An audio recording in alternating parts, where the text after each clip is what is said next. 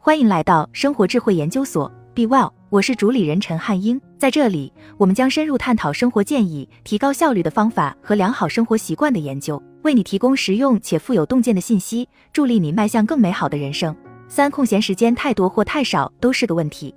一、找到你的最佳休闲时间长度。我无事可做，整天都是这样。我想出去巡航，但是我没有地方可去，整晚我都陷于这样的困境。我不是罪犯，有什么好奇怪的？我没进监狱，有什么好奇怪的？我有太多时间闲着，又有什么好奇怪的？明和于一九八一年住，我的时间太多了。如果可以想象一个乌托邦世界，许多人可能会幻想一种享乐的生活，每天有无限的空闲时间去做任何想做的事情。当我们的日常琐事涉及到不断的超额安排和超负荷工作时，我们很容易想象相反的情况：日程表上没有任何东西，只有无限的自由去支配时间，这会让我们充满幸福感，并导致更高水平的主观幸福感。但是新的研究表明，我们应该对这个愿景保持谨慎态度。这项研究由宾夕法尼亚大学沃顿商学院和加州大学洛杉矶分校安德森管理学院的三位研究人员共同完成。他们发现，过多的空闲时间对我们的主观幸福感几乎和过少的空闲时间一样有害。研究人员玛丽莎·谢里夫、卡西·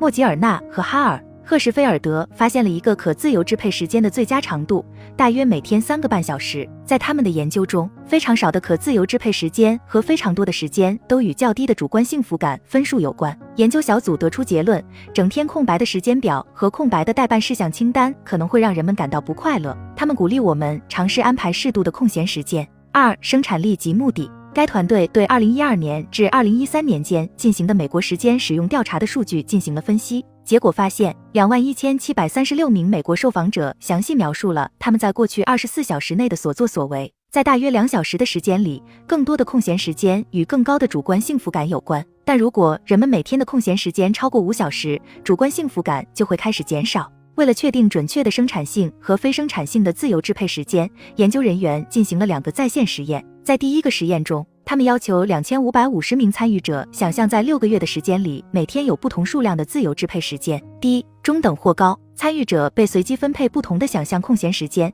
并要求在心理上模拟他们想象的快乐、满足和享受的程度。值得注意的是，高度和低度自由支配时间组的参与者想象他们会比中度时间组的人感觉更糟。在第二项在线研究中，研究人员让五千零一名参与者想象。在给出了可自由支配时间的定义后，他们每天有不同数量的空闲时间，即花在对你来说愉快或有意义的活动上的时间。研究人员旨在促使参与者想象和描述拥有一定数量的空闲时间会是什么样子，他们每天会做什么，以及他们对此会有什么感觉。他们的调查显示，当人们从事非生产性的活动时，过多的自由支配时间与较低水平的主观幸福感有关；但当他们从事增强目标感的生产性活动时，即使是充裕的空闲时间，对他们的主观幸福感得分的负面影响也较小。谢里夫写道：“当人们发现自己拥有过多的可自由支配时间时，比如退休或者已经离开了工作，我们的研究结果表明，这些人会从有目的地利用他们新获得的时间中受益。”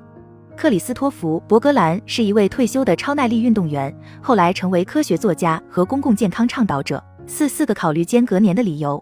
作者：马西亚·莫里斯，医学博士。家庭在决定青少年是否应该在上大学前休息一段时间时，应该讨论四个因素。你想休间隔年假期吗？我的孩子申请大学的时候，我从来没有问过他们这个问题。但是现在，我建议所有家长在设想孩子高中毕业后的生活时，都要考虑这个选项。当然，在上大学之前休假并不是一个新现象。一些国家长期以来一直鼓励或要求高中毕业后服一到两年的兵役。我父亲在十七岁大学一年级时经历了一段艰难的时期，他离开学校去参加了两年的海军，获得了一些生活技能。当他回到校园时，这些技能使他能够更好的成长。大学招生顾问强尼·博斯坦报道说，一些精英大学长期以来一直鼓励学生选择间隔年，他们认识到充满目的性活动的休息时间对孩子有好处，可以让新生更专注、更精神焕发。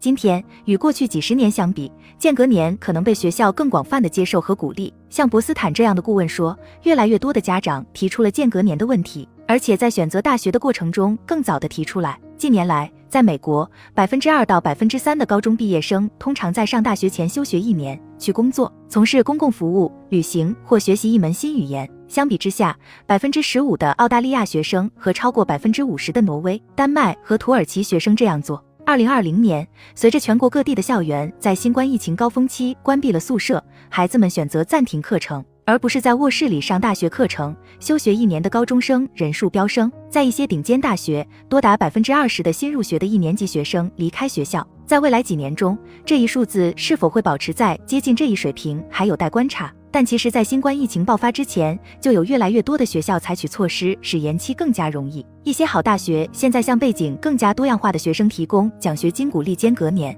我建议父母在决定间隔年是否对孩子未来的成功有利时，考虑四个因素：一、成绩，你的孩子是不是学习成绩不好，缺乏动力？或者他们已经获得了好成绩，但因此精疲力尽。两个群体中的年轻人都可能从间隔年中获益。根据间隔年协会的调查，学生寻求间隔年的主要原因包括对个人成长和成熟的需求，以及从倦怠中恢复的需求。其他研究表明，间隔年可以提高大学期间的表现，提高平均绩点，特别是对于以前成绩不佳的学生。二、财务。对于一些人来说，一年的休假对于工作和攒钱上大学是必要的。手头有足够的储蓄来支付费用，与一个人完成大学学业的能力密切相关。在那些辍学的人中，最常被提到的两个原因是无法支付学费和需要全职工作。三、社交。如果好好利用这段时间，间隔年可以促进学生在社会中的成长和发展，提高他们对大学生活的适应能力。根据最近对休学一年的学生进行的一项调查，百分之八十一的学生表示他们会推荐这项计划。理由是这样做有利于他们在一个新环境中学习，